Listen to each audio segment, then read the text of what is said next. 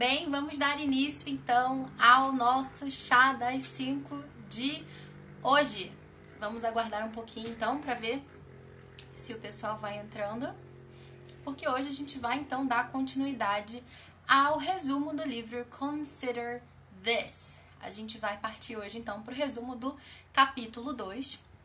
Se você está caindo aqui agora de paraquedas, não sabe muito bem daquilo que eu estou falando, Consider This é um livro que foi escrito pela Karen Glass e trata dessa relação né, entre Charles Mason e a tradição clássica de educação. O nome do livro é Consider This, Charles Mason and the Classical Tradition. Você consegue encontrar esse e-book lá na Amazon.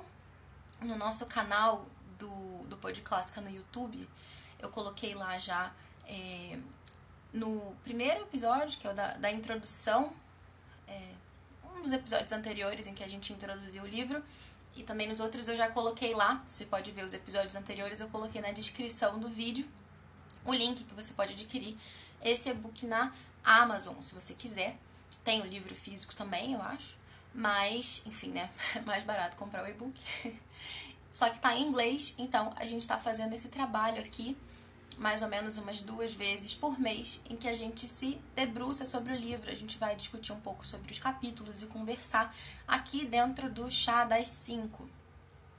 A gente não fala só sobre isso no Chá das Cinco, a gente fala sobre outras coisas também. A gente fala sobre livros, virtudes e tudo aquilo que realmente vale a pena. Quero dar as boas-vindas aqui para o pessoal que está entrando. Carla e Gabi, foram as primeiras a entrar hoje. Gabi, praticamente minha vizinha. Catiane, Tuane, Leilane, Josiane, João. João sempre presente aí, um dos nossos participantes, ouvintes mais fiéis. Aline, Juliana, Karina, outra Karina. Muito bom. Liz. Então, Bem-vindos todos e vamos então dar início a essa nossa conversa, porque eu não tenho sido muito pontual nos últimos episódios, a gente tem se estendido bastante e o meu objetivo mesmo é fazer bem mais curtinho, né, para que a gente termine 5 e meia de fato, para que eu também não fique prendendo vocês muito tempo aqui e a gente possa aproveitar melhor o nosso tempo e conseguir garantir que a gente esteja aqui toda terça. Porque se demorar muito, a gente vai, ai, não dá, tem tanta coisa para fazer que não vai dar para participar ao vivo. Não, eu quero que dê, então tem que ser curtinho. Já tem então aqui a minha xícara do meu chá das 5. Não sei se vocês já têm. O meu continua aqui com de frutas vermelhas. Bom, então, vou pegar aqui minhas anotações do meu caderninho. Já falei com vocês que a ideia é a gente estudar juntos, né? Então, para a gente estudar, tem que ter as nossas anotações. E se vocês têm também é, o, o e-book, se vocês têm o livro, vocês também estão estudando, vale a pena também que a gente pare um pouquinho é, e responda perguntas de vocês também, né? Então vocês podem também colocar perguntas aqui. Nossa, eu tô vendo aqui que meu óculos tá dando reflexo de tudo. Ver se assim melhora um pouco. Enfim, paciência. Enfim, dá, dá pra ler também sem óculos. Ai, muito bom. É... Oiê, ao vivo pela primeira vez, muito bem. É... É... Cláudia chegando aqui também. Em demais. bom, é, vamos lá. É, então, se vocês quiserem fazer alguma pergunta, podem ir colocando aí no chat ou aqui nessa, nessa opçãozinha de, de pergunta que tem aqui, né? Que é só clicar aqui quando você vai fazer um comentário tem um ícone que é um ponto de interrogação, né? Aqui no, no Instagram. Você clica ali, você faz a sua pergunta e aí já, já envia para mim e eu já consigo organizar mais facilmente as perguntas do que ficar passando o o chat inteiro até encontrar. Então, vale a pena colocar aqui também. É... Boas-vindas também para Mari, que está chegando aqui, minha nova amiga. e vamos lá. É... Então, esse capítulo 2, o título dele é A Little Lower Than the Angels, que eu meio que traduzi como é, um pouco abaixo dos anjos. E nesse capítulo, né, antes da gente começar a falar, fazendo um pouquinho um link com aquilo que a gente estava falando anteriormente, é, nos outros episódios, né, principalmente no último, nesse último episódio, não deixar das 5, mas no último episódio em que a gente falou sobre o livro, ou seja, sobre o capítulo 1, um, é, eu estava comentando com vocês que a Charlotte Mason ela teve um grande esforço é, e no sentido assim de cuidar com muito critério da sua própria autoeducação. Então, ela recebeu uma formação muito básica, como eu falei anteriormente, e quando ela se depara ali com a sua atividade ali né, no magistério, de ensinar as crianças, ela percebe que aquilo que ela tinha aprendido, na verdade, não dava conta daquilo que ela precisava oferecer né, para aquelas crianças. E ela começa a estudar muito, e aí que ela é, lê muita coisa sobre educação e ela tem contato também com, né, dentre outros autores, os autores clássicos, os educadores clássicos nesse sentido, né, que defendiam essa educação, como a gente tem colocado aqui dentro dessa tradição clássica. E o que, que acontece? É, a gente precisa então fazer como ela nesse momento e é, a Karen Glass, que é a, a, autora desse livro, ela usa uma imagem engraçada que ela, ela diz assim, é que é como se a gente tivesse, né, junto com a Charlotte Mason ali, né, colocando o ouvido atrás de uma porta, né, escutando é, essa grande conversa, né, entre né, os, esses grandes nomes da tradição clássica. Então eles estão ali conversando e a gente está ali pegando ali algumas coisas e tudo, ouvindo ali meio que né, de é, atrás da porta. E nesse momento a gente vai então mergulhando e colhendo ali tanta coisa boa. E para a gente poder estabelecer esse link, né, que une a Charlotte Mason com a tradição clássica e que faz mesmo essa ponte, para a gente chegar a dizer que ela faz parte dessa tradição, a gente precisa caminhar nas pegadas dela, ou seja, a gente precisa assim como ela, olhar para trás. A gente precisa ver o que, que esses educadores falavam. E é, dentro desse contexto, assim, é muito importante a gente ter claro uma coisa, né? As culturas civilizadas, né, de forma geral, elas sempre tiveram como um assunto de grande importância a educação, né? Então, assim, a gente. É, na nossa cultura, a gente acha que educação é importante, né? Que é um assunto relevante, algo a ser considerado, mas isso não é algo exclusivo da gente, não, né? As culturas civilizadas viam também essa importância. Mas quando a gente fala de importância da educação, surgem algumas perguntas assim, né? Ah, o que, que a gente deve ensinar? Como que a gente deve ensinar? Principalmente para quem se debruça aí né, nessa primeira geração homeschooler do Brasil, né? Você se coloca diante dessa questão de educar o seu filho, de prepará-lo, você meio que fica assim numa situação, né? O que, que eu faço? O que, que é importante? O que, que eu devo priorizar? O que, que eu devo fazer? Porque é uma responsabilidade muito grande mesmo, né? E assim, é, é claro que, que essa pergunta é importante né, o, que, o que ensinar, que metodologia utilizar. Claro que isso é importante, mas existe uma pergunta de fundo, né, que está ali na raiz, que está na base, que se a gente não responde primeiro essa pergunta, não faz sentido qualquer outra pergunta com relação à educação.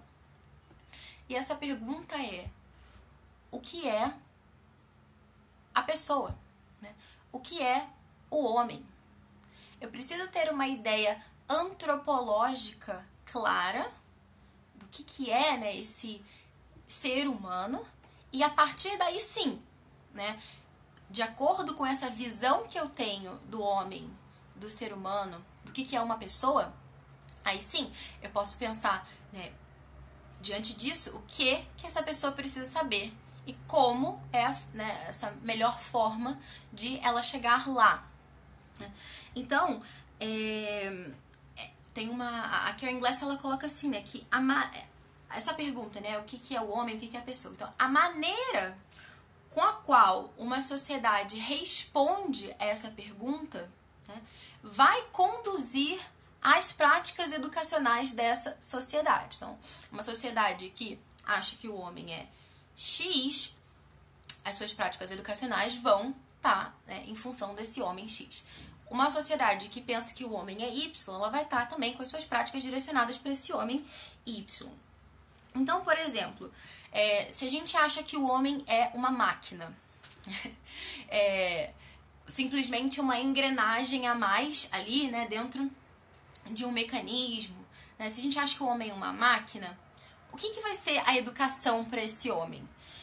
A gente tem que oferecer para ele né, a, aquilo que é necessário para que essa máquina continue funcionando da melhor forma possível, é, rendendo o máximo possível, dando o mínimo de defeito.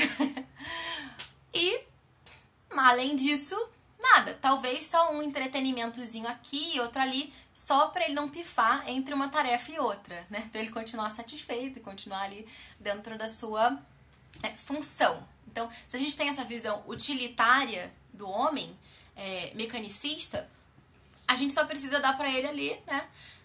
O necessário. Por exemplo, é, fazendo um comparativo com a nossa sociedade agora, pré-vestibular, sei lá, o que, que você precisa ensinar para o jovem? Só o que vai cair no Enem. Ou é o necessário que ele precisa para o vestibular X da Universidade Y. Né? Mais do que isso, para quê? Educação? Não. É. E, é, de fato, existe né, uma, uma, uma corrente né, dentro da educação que defende isso mesmo, né, que o homem é uma máquina e tudo isso. Né? Então, assim, é, o que, que a gente tem que pensar, né? Se a gente acha que o homem é uma máquina, a nossa postura vai ser uma. Se por outro lado a gente vê, como Charles Mason via, né, que o homem tem uma alma.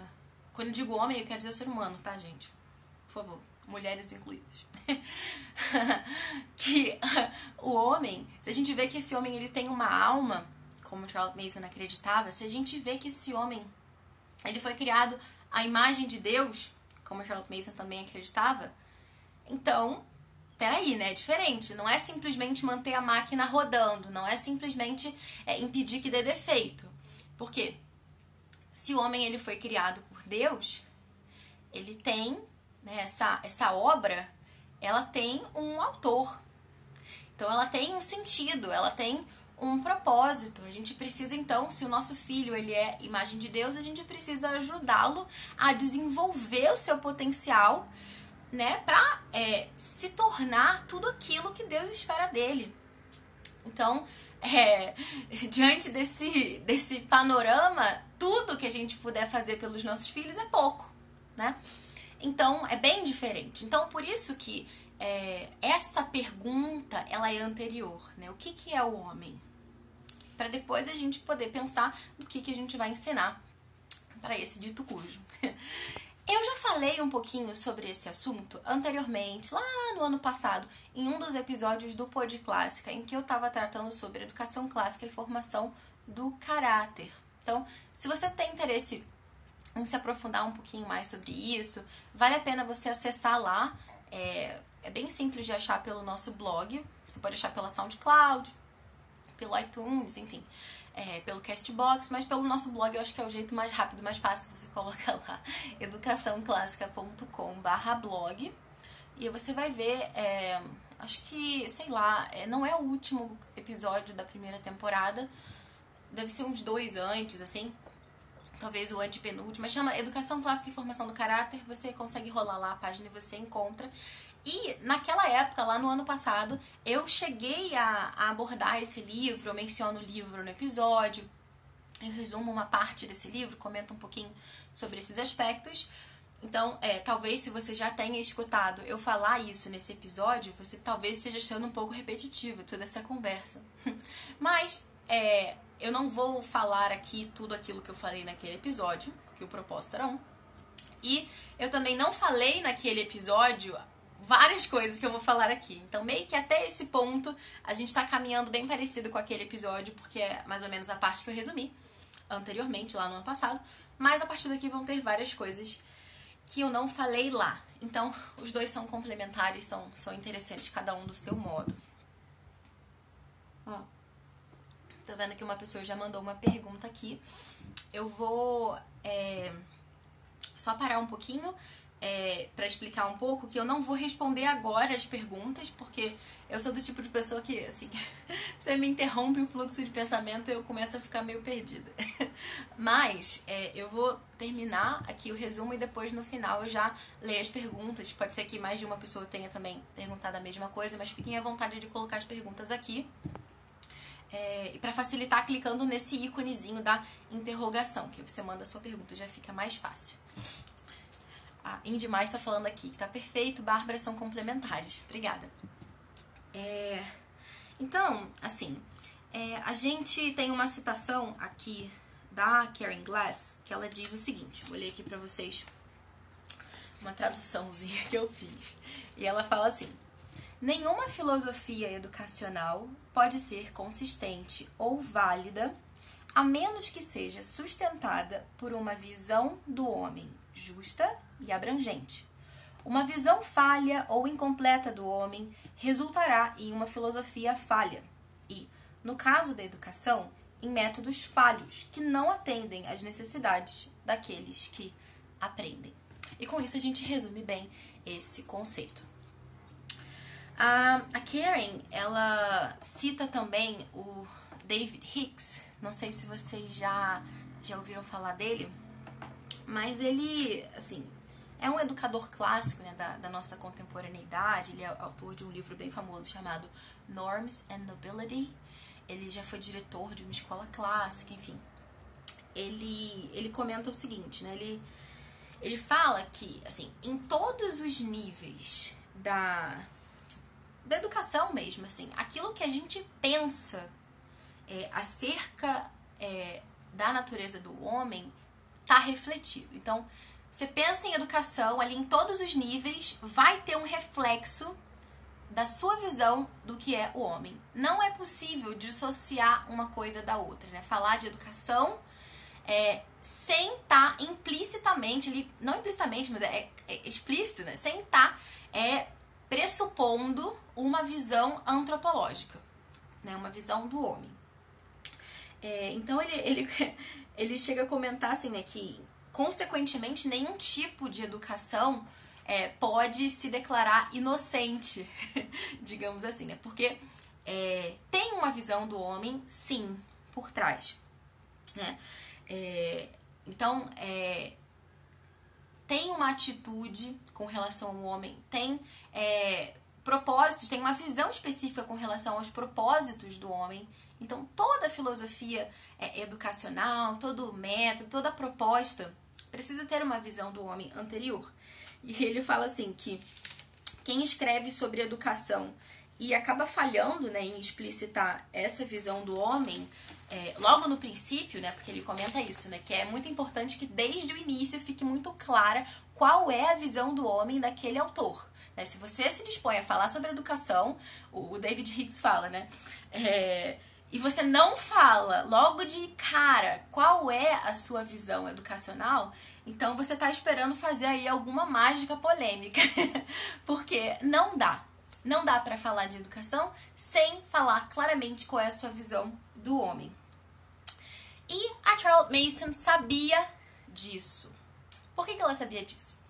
Porque logo de início você vai ler lá os princípios, né, da, os princípios educacionais dela, ela já declara assim, né, de, de imediato o que, né? Quais são os dois primeiros princípios? Que as crianças nascem pessoas e que elas não nascem boas e nem mais, mas com possibilidades para o bem e para o mal. Pausa. Calma. A gente vai falar sobre isso. Ai, a primeira vez que eu me deparei assim com, com essa leitura desse princípio, eu fiquei pensando assim, não, peraí, eu preciso parar aqui e entender o que, que ela tá falando. porque não entendi. o que, que ela tá querendo dizer com isso? A princípio, eu não concordo, né? O que, que, que tem aqui por trás, né? Como que ela pode falar um negócio desse? então, calma. Que as crianças nascem pessoas, a gente sabe, né? Já, ok, bom. mas que elas não nascem boas e nem mais, mas com possibilidades pro bem e pro mal, é um assunto que a gente vai precisar é, analisar com mais calma. Então, faz uma pausa, segura, respira. Vamos só falar sobre um outro aspecto que a gente já vai voltar para amarrar melhor é, esse ponto. É, é que é importante também a gente falar, assim, que embora a Charlotte Mason fosse um produto do seu tempo, porque afinal todos nós somos produtos do nosso tempo, né? Nós temos influências, né? Eu sou eu e a minha circunstância, né? Como diria lá Ortega y Gasset.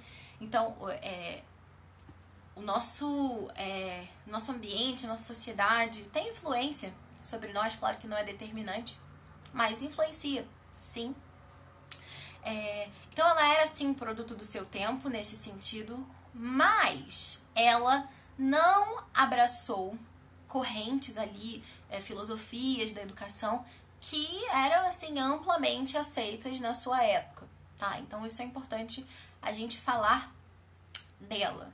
Por exemplo, é, ela critica é, uma visão do, do Frebel, né, pai do jardim de infância, digamos assim, é, de que isso é até engraçado assim, porque a gente sempre ouviu falar, né, jardim de infância, jardim de infância é super popular, né, aqui no Brasil.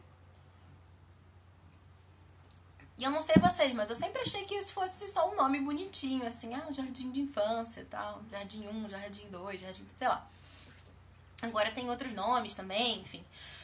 Mas eu não sei vocês, mas eu, pelo menos, não sabia que isso era de fato algo que fazia parte de uma filosofia educacional, esse nome. Né? Então nada é gratuito, né? Não é só um nome bonitinho, não. Tem um negócio ali por trás, tem uma visão do homem.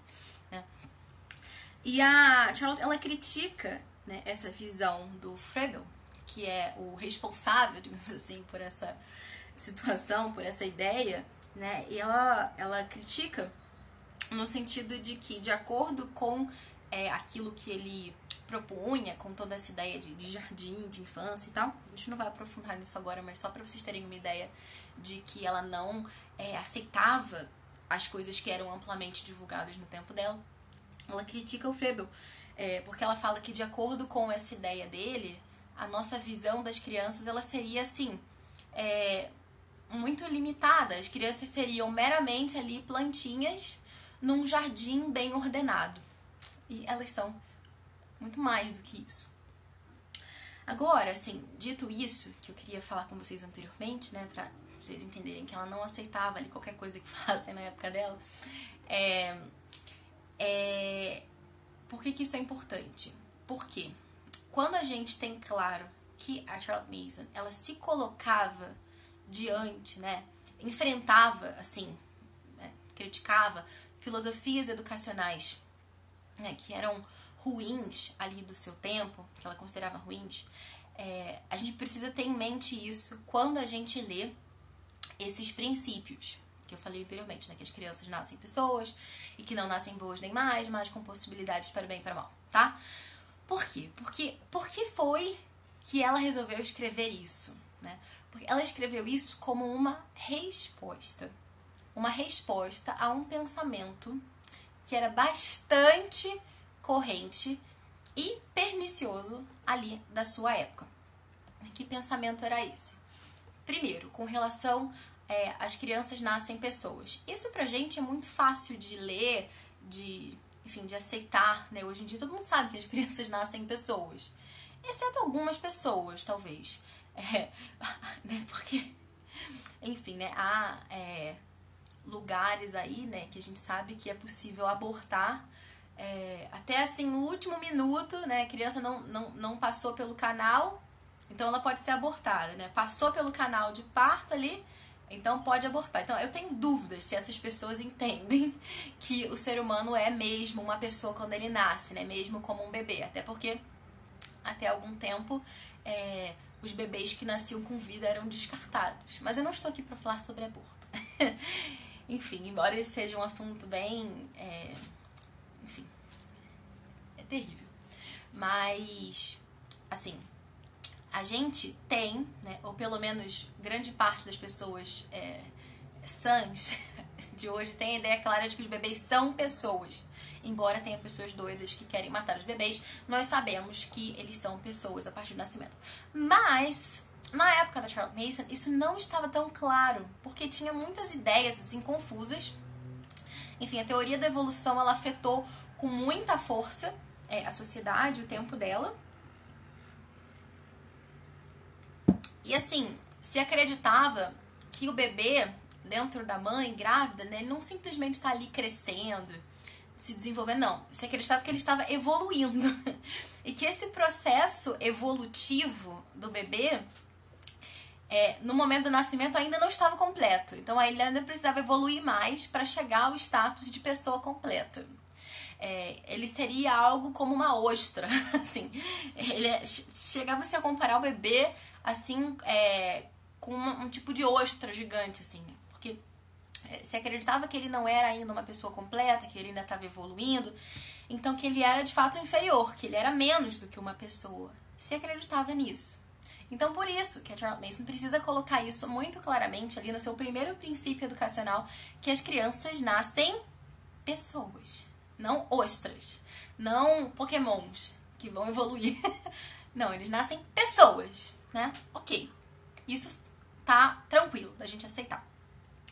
E aí vem toda a problemática com relação ao segundo princípio, que é essa questão, né? Vou ler novamente aqui, que as crianças, é, que elas não nascem boas nem mais, mas com possibilidades para o bem e para o mal. Essa definição, talvez alguns de vocês não estejam entendendo muito bem por que, que eu tô assim, mas é porque é muito delicado aqui, né? A gente tem que pisar com muito cuidado para não falar uma grande besteira. Por quê? É, quando eu li isso, é, pessoalmente, é, vou falar assim, não estou resumindo o livro agora, tá? Então corta o modo resumo, ativa o modo opinião da Bárbara. O que, que a Bárbara está falando, né? Quando eu li isso, é, lendo os princípios educacionais de Harold Mason e tal, eu me deparei assim e falei, não, não é isso, né? Eu falei, discordo. Só que essa discordância, assim, a gente precisa entender por que, que ela disse isso, até que a gente chegue a entender é, é, e a, até a, a, concordar com a ideia por trás, assim. É, enfim, mas deixa eu explicar para vocês por que, que eu discordei. Bom, é... é delicado a gente falar sobre. É, enfim, enfim, é, sem entrar assim muito é, em debates teológicos, alguns de vocês sabem que eu sou católica. E eu sei que aqui também tem gente que acompanha que não é católico, que é protestante, enfim. Mas não tem problema, assim, pra gente conseguir entender essa questão. É, é, você não precisa ter fé, você precisa abrir os olhos para a realidade e, e, ver o que está acontecendo. né? Então, assim, aqui, é, quando eu li pela primeira vez, eu pensei, hum, hum, tem alguma coisa errada. Como assim as crianças não nascem boas nem mais? Né? Se Deus fez tudo, né? E viu que era bom. Não diz assim, né? No Gênesis, né? E viu que era bom, e viu que era bom, e viu que era bom. Enfim. É, então, é, Deus ele não faria né, uma pessoa se ela não fosse boa. Né? Porque tudo que Deus faz é bom. Certo? Então, é, à primeira vista, quando eu leio isso aqui, eu falei, não, a gente não pode dizer que a criança não nasce boa, porque tudo aquilo que Deus faz é bom, certo? E aí a gente entra em toda uma outra problemática que, assim, né, dentro é, da, da resposta católica para essa problemática, né, do pecado original, enfim, a gente entende que é, o homem, ele é bom, mas ele está mal. E para você perceber que o homem está mal, você é, não precisa assim ter fé, como eu falei anteriormente. Você olha em volta e você vê que o homem está mal. Você pensa no seu dia de hoje, né?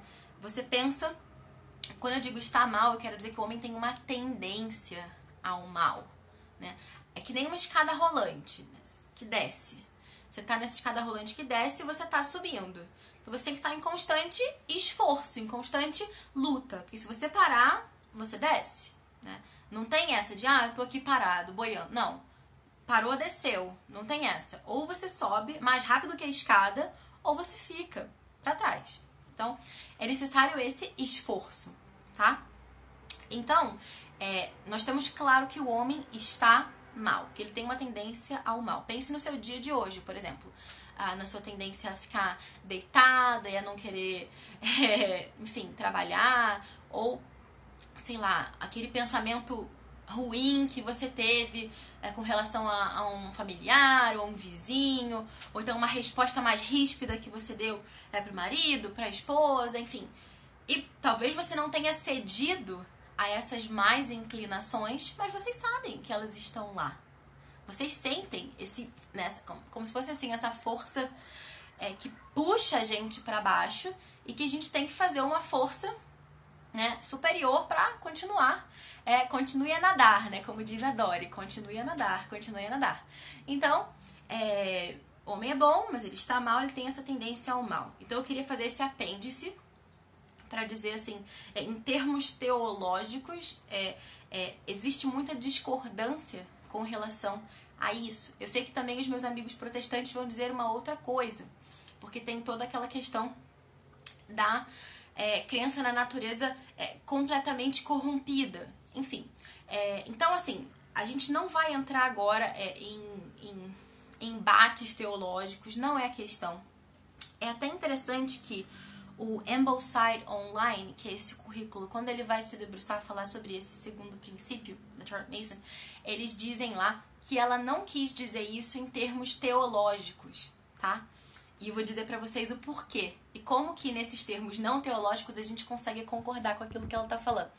É, mas também tem outras pessoas que é, dão outras respostas e dizem que é, não tem como você separar isso, né? Porque a Charlotte Mason não separava esses pontos de vista teológicos de, da educação dela, enfim, era tudo ali é, uma coisa só, então não teria como você fazer essa, é, essa, essa divisão, enfim. Então, Existe uma polêmica em torno disso, mas sem entrar nesse debate teológico, eu quero dizer para vocês então por que, que ela disse isso. Assim como aquele primeiro princípio teve aquela questão, né? Por que, que ela disse que as crianças nascem pessoas? Porque tinha pessoas que achavam que não nascem pessoas, que nascem ostras, Pokémon, né? Não nascem pessoas. Então, por que que a Charlotte Mason precisou falar aqui é, isso, né? De que elas não nascem boas nem mais, mas com possibilidades para o bem e para o mal. Voltando agora aqui ao resumo do livro.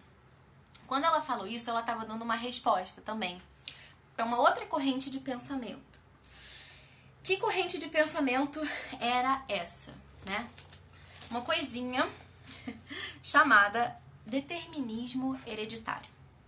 Determinismo hereditário é uma coisa que veio substituir a antiga superstição, a ideia de que existe um destino, né? Que a gente não é livre, mas a gente tem um destino traçado. Não importa muito aquilo que você faça ou para onde você vá, o seu destino está ali.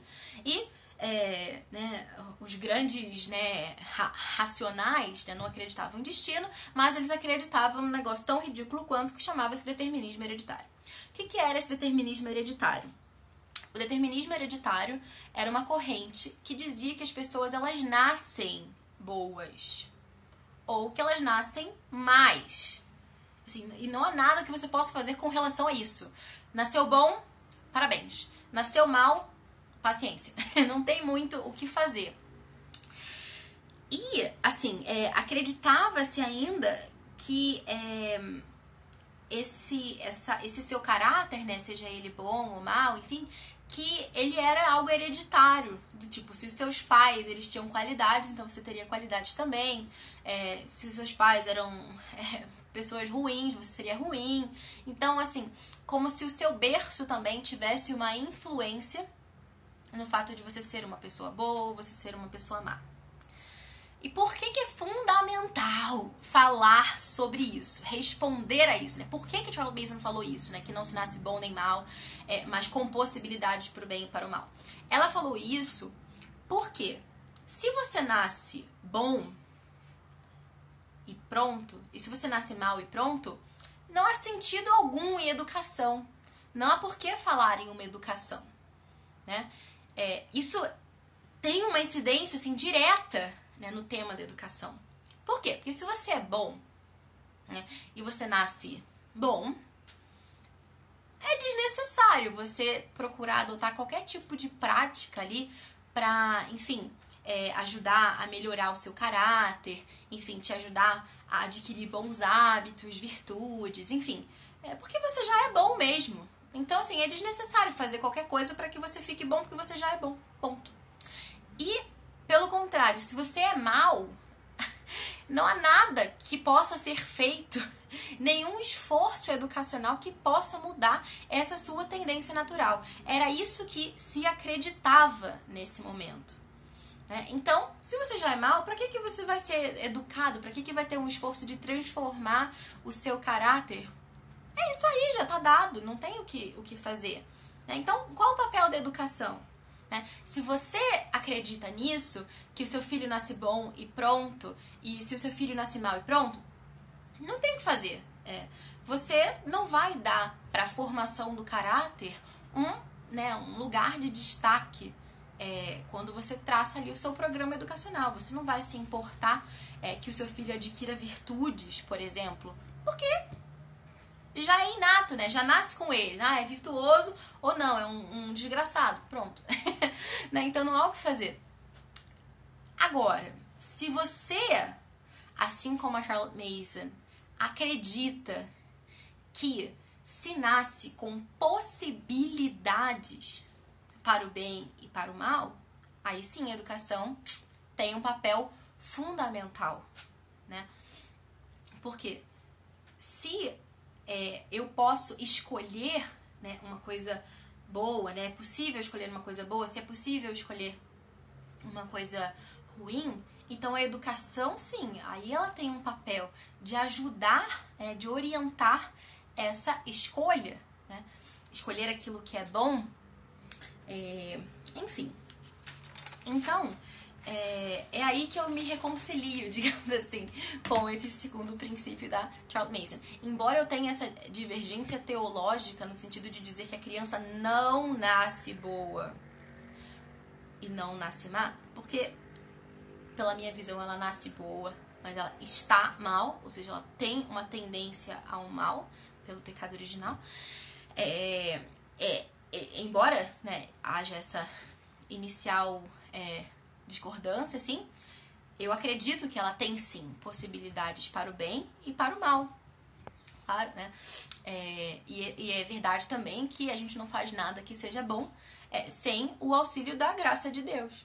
Enfim, é, então a gente tem sim essas possibilidades para o bem e para o mal, e é o nosso papel enquanto pais, enquanto educadores, né, de levar o nosso filhinho ali pela mão e ajudá-lo a escolher bem. E isso é educar na liberdade, né? Porque na liberdade de escolher aquilo que é bom, aquilo que não escraviza. Bom, é, então, assim, é, essa ideia, assim, não é original. Nossa, não é original da Charlotte Mason. Porque como a gente vai ver lá no próximo capítulo, a gente tá no capítulo agora no 2, quando a, gente vai ver depois no capítulo 3, né, que muitos educadores, né, grandes educadores, ao longo da história, eles pensavam assim também. É, eles fizeram da sabedoria e da virtude um objetivo principal da educação. Então, é, e como eu falei, né, a Charles Mason compartilhava dessa visão, ela acreditava sim que, que é possível, né, é, que a educação tenha esse grande papel é, na formação do caráter. É, então, é, é, precisamente assim, né, porque ela enxergava é, essa necessidade de incluir a formação do caráter ali como um objetivo educacional, é que ela tinha que deixar muito claro, né, que isso não é inato. Então ela deixa isso claro nesse segundo princípio, né, de que não se nasce bom nem mal, não sei o quê, porque ela precisava dar essa resposta e colocar aí o lugar da educação como essa esse caminho é, de formação do caráter, né, de adquirir bons hábitos, enfim. Então, enfim, não sei se ficou alguma dúvida, o assunto de hoje é um pouquinho polêmico.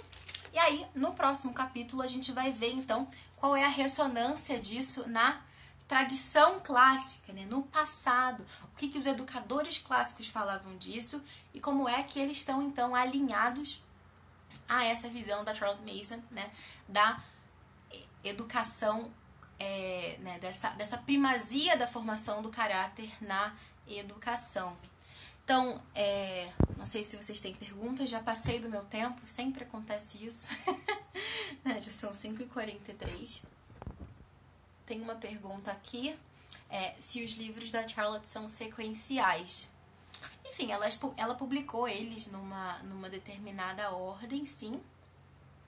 Mas tem pessoas que, assim, é, leem um, depois leem outro.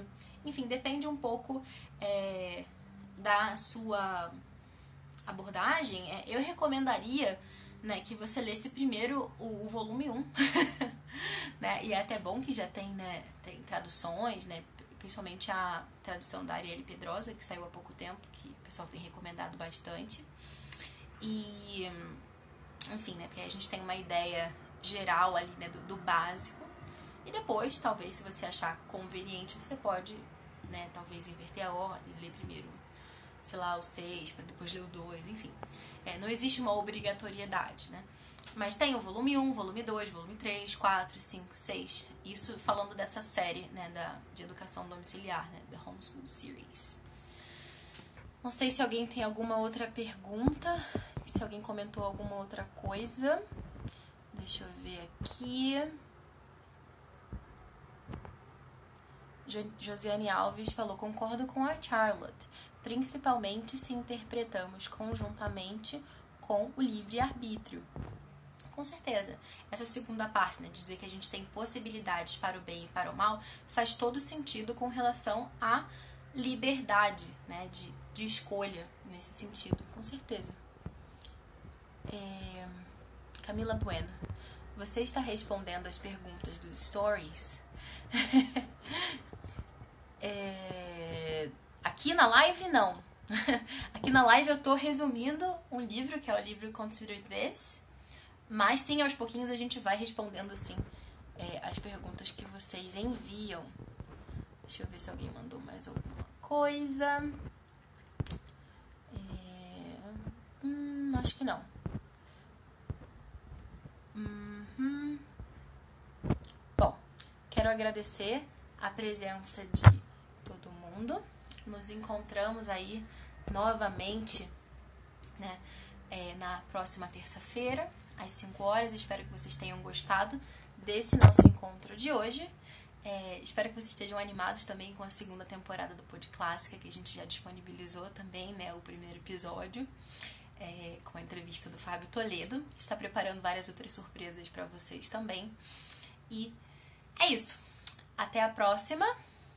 Fiquem com Deus e tchau, tchau.